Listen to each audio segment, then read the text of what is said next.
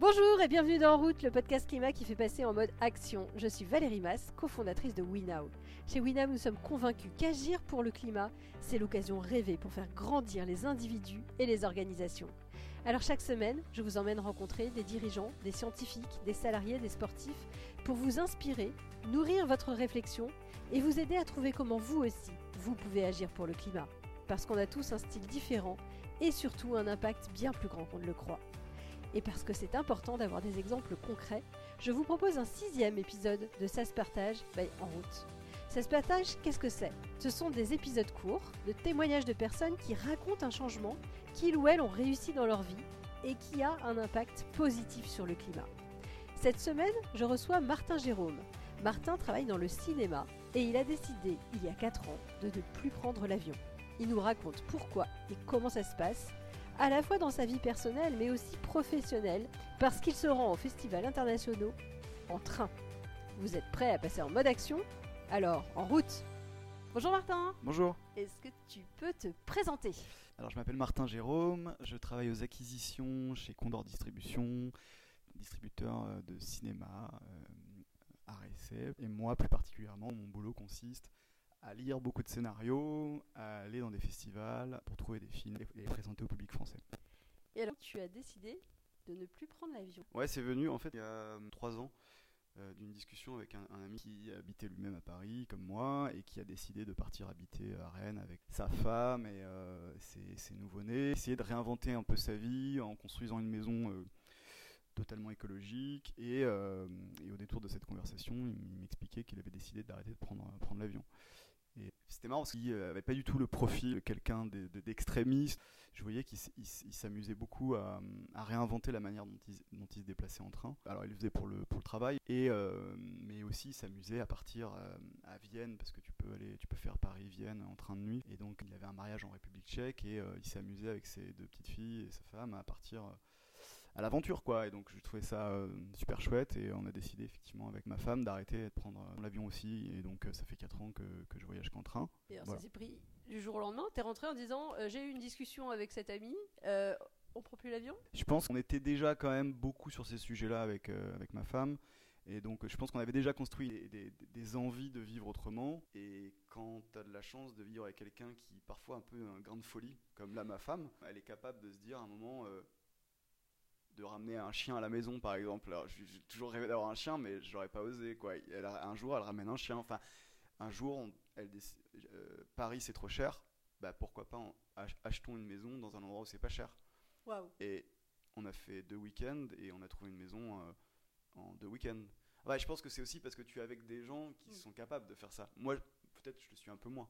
Donc j'ai de la chance d'être avec une femme qui qui peut avoir ce grain de folie euh, qui fait qui fait que à un moment on y va vraiment. Et, le fait de juste dire on passe d'une vie on prend l'avion à on prend plus l'avion en fait d'un coup le lendemain c'est réjouissant parce que tu te dis t'es dans une autre peau. Il faut commencer par se mettre une règle du jeu se mettre des objectifs et puis y aller au fur et à mesure.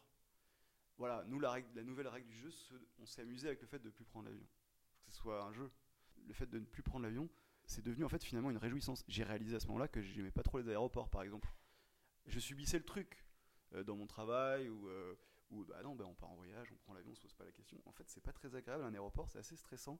J'aime pas trop les, systèmes de fouilles de passer les douanes d'être mal regardé puis après bah oui ça va avec son lot de questions d'amis qui disent mais comment tu vas? Ah oui tu prends plus l'avion mais comment tu tu sens que tu sors d'un groupe automatiquement euh, tu sors d'un d'un état d'esprit aussi parce que ça raconte autre chose que juste arrêter de prendre l'avion. Ça en gros en gros les gens l'interprètent comme si eux faisaient quelque chose de mal et que tu leur reprochais Or, en tu fait, les culpabilises en fait. Tu les culpabilises en disant que toi tu décides de faire quelque chose d'autre. Et alors justement, euh, pour le bureau, pour ton métier, tu, tu disais que tu allais faire pas mal de festivals. Les festivals sont souvent à l'international. Mm. C'est pas difficile. Tu es, je crois, le seul à partir à Cannes en train euh, de ta Ouais. boîte. Donc comment comment c'est vécu par les autres? Euh, Est-ce que est-ce que tu as une sensation de perte de temps ou, ou en tout cas est-ce qu'on te le reproche?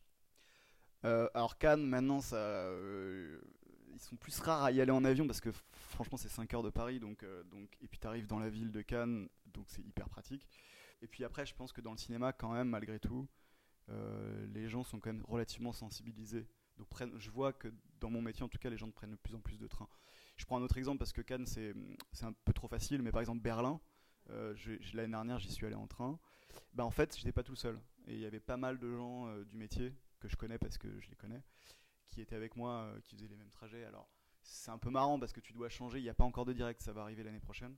Mais tu dois changer des changements de 3 minutes, donc tu vois tout le monde courir avec les valises et tu reconnais les gens avec qui tu bosses et tout. Et tu te dis, ah, voilà, il y a, d'autres courageux. Comme beaucoup de jeunes, tu as sans doute envie de visiter le monde. Euh, bah, finalement, l'avion, c'était un peu la méthode facile pour aller voir euh, loin. Ouais, absolument. Bah, je prends pas un plaisir incroyable à prendre l'avion. J'ai réalisé ça au moment où j'ai arrêté de le prendre. Et ça me manque pas du tout. Et avant qu'on ait absolument besoin d'aller visiter l'Australie, j'ai tellement de pays européens à voir avant. J'ai tellement de choses à voir autour de moi que j'ai pas vu. Que commençons par la Slovénie, l'Écosse, euh, parce que l'Écosse, on peut y aller en train. Euh, on peut même aller en Afrique du Nord assez facilement, euh, en Asie bien sûr, par le, le, transsibérien. Donc il y a plein de voyages magnifiques à organiser sans avoir besoin de prendre l'avion. Et donc pour répondre à ta question, bah, je suis parti en Norvège avec ma femme l'année dernière. On est passé par l'Allemagne. En une journée, on était à Copenhague. On a dormi dans, un hôtel. Alors c'est hyper cher Copenhague, donc le truc le moins cher que tu pouvais trouver, c'était des hôtels capsules. Donc on a découvert les hôtels capsules. C'est hyper bien fait. Tu te rends compte que tu peux euh, optimiser l'espace de manière incroyable. Moi, je connaissais pas ça. C'est les Japonais. Quoi. Donc tu découvres des trucs sur ton voyage aussi. On a repris le train le lendemain matin et on passe par la Suède. Je sais pas, 80% de ton temps, c'est des paysages fantastiques. Et tu arrives à Oslo, dans Oslo directement. Et puis après, on a visité euh, toute la partie nord de la, de la Norvège que par le train et un petit peu de bateau. Et ça marche très bien, mais c'est juste que aussi tu repenses la manière de voyager, c'est-à-dire qu'il fallait 10 jours de, vacances. Euh, tu sais que dans les 10 jours, il va y en avoir deux ou trois consacrés à y aller ou à revenir, et que ça fait partie du voyage, et que c'est chouette. En fait, le transport devient un peu l'expérience aussi, une partie de l'expérience. Génial.